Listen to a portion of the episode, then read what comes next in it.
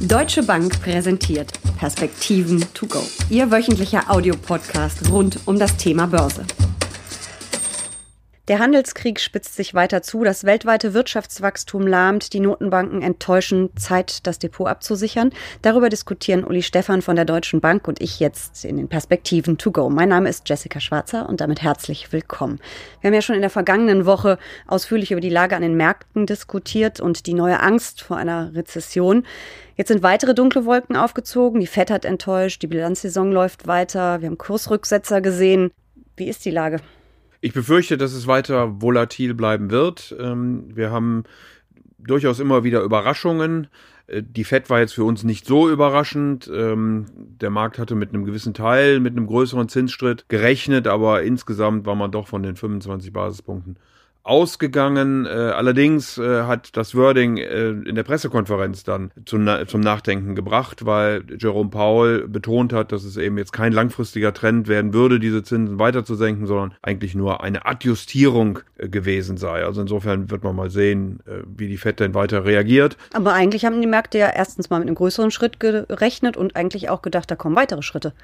Das ist völlig korrekt. Äh, die Märkte haben so rund mit Mitte 20 Prozent mit einem größeren Schritt äh, gerechnet. Also ein überschaubarer Teil des Marktes war davon ausgegangen, aber der Markt schon in, in, in breiterer ähm, Größenordnung hat, war davon ausgegangen, dass es mehrere Zinsschritte gibt, tut das ganz nebenbei immer noch, äh, obwohl Paul eben äh, im Wording gesagt hatte, dass es jetzt nur eine einmalige Attestierung gewesen wäre. Er hat aber auch dann nachher wieder zurückgerudert, als er gesehen hat, was er damit an den Märkten ausgerichtet hat und hat gesagt, nein, da wäre vielleicht falsch verstanden worden. Man würde sich äh, das durchaus offen halten. Also mal gucken, äh, wir haben ja später jetzt im August noch die Sitzung äh, bzw. das Meeting der Notenbanker in Jackson Hall, was denn da entschieden werden wird. Viel spannender war aber dann, äh, dass äh, ein Tag später und manch ein Kommentator hatte sogar spekuliert oder ähm, geäußert, dass Trump möglicherweise hier eine größere äh, Zinssenkung der amerikanischen Notenbank erzwingen möchte, denn Trump hat völlig aus dem Off heraus, also überraschend äh, angekündigt, dass er auch auf das restliche Handelsvolumen mit China Zölle in Höhe von 10 Prozent erheben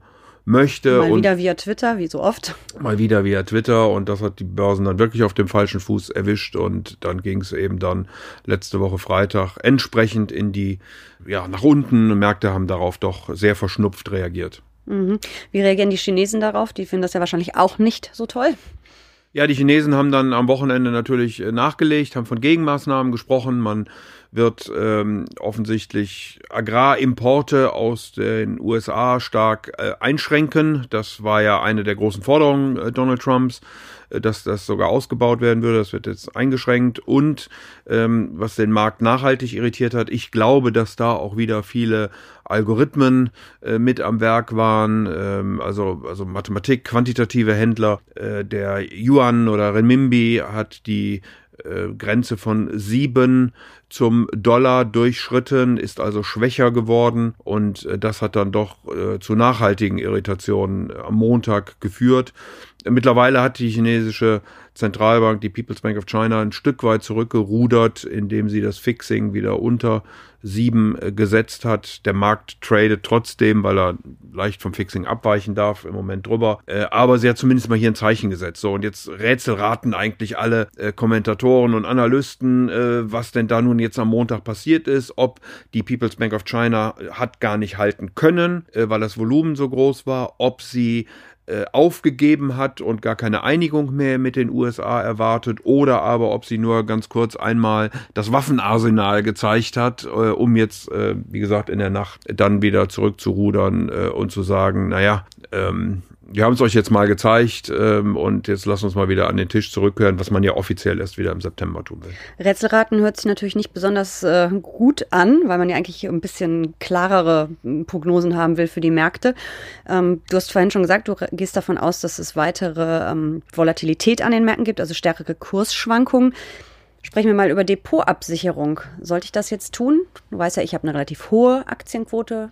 Ja, lass mich ganz schnell sagen, also wenn man jetzt auf diesen äh, amerikanisch-chinesischen Handelskonflikt, der die Börsen sehr viel mehr bewegt als beispielsweise ein Brexit, weil Amerika nun mal eben die große und leid Börse und Währung äh, der Welt ist, dann muss man ein paar Sachen im Auge behalten. Dazu gehört eben, wie sich der Yuan äh, oder Renminbi gegenüber dem Dollar ähm, verhält, wie also die People's Bank of China hier das Fixing setzt, äh, ob man interveniert, ob man die Liquiditätssteuerung anders macht, Kapitalverkehrskontrollen möglicherweise einsetzt, also wie hart versucht China äh, diese Marke äh, von sieben zu verteidigen. Ähm, die kommunistische Partei hat sich in die Sommerferien verabschiedet. Äh, offenbar geht, geht man zusammen in Sommerferien und hält auch ein Meeting ab. Also auch da kommen normalerweise keine Kommentare zu politischen Themen, aber vielleicht wird das diesmal anders sein. Am 19. August äh, läuft ähm, das Ultimatum für Huawei ab. Also bis dahin dürfen amerikanische Unternehmen Huawei beliefern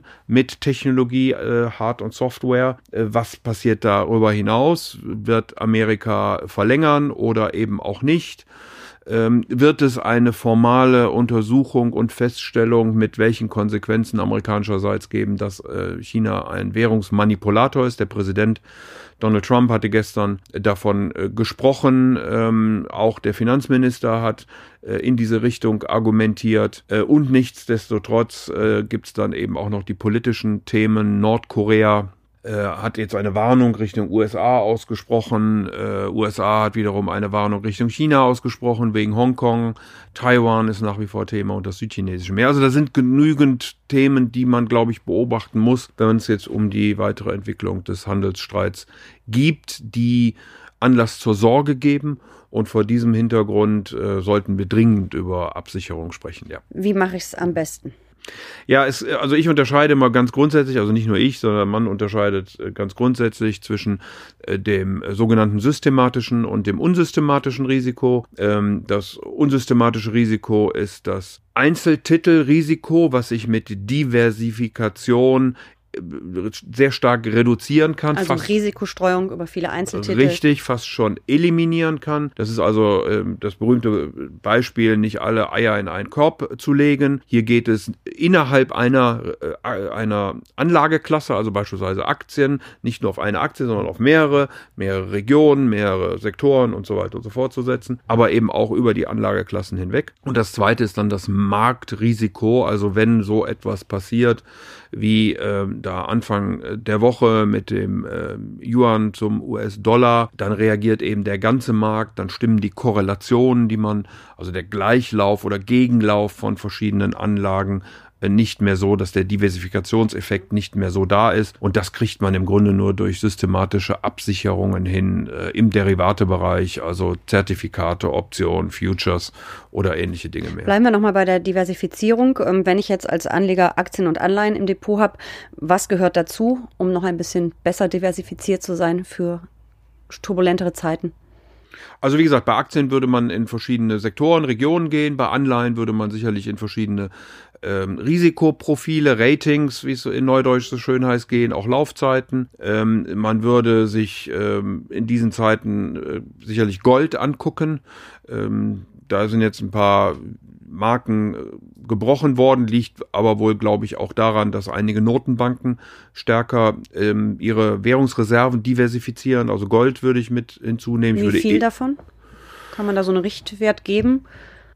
Das hängt natürlich immer von der Risikoneigung äh, des entsprechenden Investors ab, aber ähm, ich glaube, allgemein wird empfohlen, und dem würde ich mir anschließen, so bis zu zehn Prozent äh, Gold äh, kann dann nicht äh, schaden. Ich würde es, äh, das habe ich auch schon, glaube ich, hier im Podcast mal gesagt, weniger als den großen Treiber für Performance, aber wirklich als Absicherung wie eine Versicherung nehmen. Also dass einfach Gold steigt, wenn da solche Unfälle passieren, haben wir, wie gesagt, in den letzten Tagen und Wochen auch gesehen. Und äh, Immobilien sollte man äh, dazu nehmen. Ähm, das würde ich dann wahrscheinlich nicht über eine Einzelimmobilie tun, weil so schnell kriege ich das ja äh, auch nicht umgesetzt, sondern kann auch auch auf Fonds gehen? Ja, natürlich. Auch das ist wieder eine Frage der Umsetzung und der Möglichkeiten, die man hat. Ähm, möglicherweise auch des Anlagevolumens und des Anlagehorizonts, äh, der Liquiditätsanforderungen, die man hat, wenn ich eine Einzelimmobilie äh, kaufe, äh, auch einen geschlossenen Fonds beispielsweise, dann bin ich sicherlich weniger liquide als mit einem offenen Fonds. Da hat der Gesetzgeber zu Recht ja auch gewisse Einschränkungen gemacht, aber man ist trotzdem immer noch liquider als in anderen Formen. Also insofern hängt es immer ein bisschen davon ab, wie man das äh, machen möchte. Ähm, aber in der momentanen Situation, wo nach wie vor zu wenig gebaut wird, zumindest dort, wo Menschen gerne hinziehen wollen und der Zins ja ganz offensichtlich niedrig bleibt. Wir haben Anfang der Woche minus 0,55 bei Bundesanleihen auf 10 Jahressicht äh, gesehen, äh, sind eben Zinsen niedrig. Äh, es ist die Nachfrage da und deswegen werden wahrscheinlich auch Immobilienpreise weiter steigen. Das heißt, für neue Investment wird man sich auch da auf niedrigere Mietrenditen einstellen müssen, weil man teurer kauft und weil die, die Miete zumindest im Bestand dann ja nicht so erhöhbar ist, äh, richtigerweise. Ähm, aber äh, man kann sicherlich immer noch eine positive Rendite erzielen, was bei vielen Anleihen eben mittlerweile kaum noch möglich ist. Du hast du gerade schon gesagt, dass man für diese Diversifizierung, die zusätzlichen äh, Assetklassen natürlich auch das nötige Geld, die nötige Liquidität äh, haben muss. Ähm, wenn Anleger die aber jetzt nicht haben und trotzdem Angst um ihr Depot haben, welche Möglichkeiten habe ich? Was hältst du zum Beispiel von Stop-Loss-Kursen?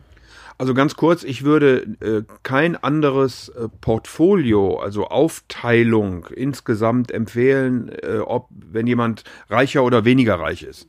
Also ich habe eine Marktmeinung und die kann richtig oder falsch sein. Meinte mit, verfüg mit Liquidität verfügbar auf dem Tagesgeldkonto. Völlig klar, das ist dann eine Frage, ähm, eine Frage, wie viel, wie viel Volumen habe ich und wie will ich mit meinem äh, Geld umgehen. Und dann ist es eben am Ende eine Frage der Umsetzung. Und äh, da kann ich dann in Einzeltitel gehen oder eben in Direktimmobilien, wenn ich, wenn ich mehr Geld zur Verfügung habe, wenn ich größeres Volumen habe. Äh, und ich muss wahrscheinlich in Fonds gehen, äh, sowohl bei Aktien wie bei Renten, wie auch bei Immobilien, wenn ich da weniger äh, zur Verfügung habe. Das äh, war es einfach. Also Stop-Loss-Kurse? Stop-Loss-Kurse, ähm, ja, es ist natürlich eine disziplinierte Form, äh, damit man äh, die Behavior Finance ein Stück weit überwindet, äh, sich Dinge nicht schönrechnet, so nach dem Motto, habe ich doch gekauft und hatte ich ja gute Gründe für und jetzt fällt's mal, aber das geht schon vorbei und es fällt dann doch immer weiter. Also insofern kann das einen sehr disziplinieren. Man muss nur bei Stop Loss immer wissen, dass die Marke, die man setzt, nicht die ist, zu der man dann verkauft, sondern es ist die Marke, zu der der Verkauf dann ausgelöst Und der wird. nächste Preis oder der übernächste, je nachdem, wann man Der der wird dann der sein, zu der man dann auch die Orders äh, wirklich umsetzen kann. Und es nutzt einem eben auch nichts, wenn man dann in den nächsten Wert reingeht, der dann weiterfällt. Also dann muss man auch wirklich überlegen, wie man denn dann und was man denn dann mit seinem Geld äh, machen möchte, um tatsächlich einen Effekt aus diesem Stop-Loss zu bekommen. Wenn ich mich als Anleger nicht von meinen Papieren trennen will, was ja im Fall der ausgelösten Stop-Loss-Order eben passieren würde, sondern und vor allen Dingen auch Transaktionskosten vielleicht scheue, ähm, gibt es ja auch noch andere Möglichkeiten, mein Depot abzusichern. Du hast die vorhin schon angesprochen, äh, Derivate, es gibt natürlich Put-Optionsscheine. Ähm, welche Instrumente würdest du da empfehlen? Welche machen Sinn? Ja, im Wesentlichen äh, gibt es eben Optionen äh, und, und Futures, die durchaus unterschiedlichen Charakter haben. Eine Option ist eher eine Versicherung. Ich kann sie verfallen lassen, wenn sie gegen mich läuft. Bei einem Future muss ich immer reagieren. Deswegen ist das Instrument deutlich äh, riskanter ähm, als, als eine Option, in der Regel zumindest. Und ähm, all diese anderen Sachen wie Optionsscheine, wie Zertifikate etc. nutzen dann äh, wiederum Optionen äh, und oder Futures. Äh, und insofern ist es immer dann eine Kombination heraus. Für äh, normale Anleger, wahrscheinlich wie dich oder mich, äh, bieten sich äh, selten direkte Derivate an, sondern man geht dann über Optionsscheine oder über ähm, Zertifikate. Bei, bei Put-Optionen muss man immer wissen, dass man, wenn man sie kauft, eine Prämie ausgibt, äh, so dass man verkaufen darf zu einem bestimmten Niveau.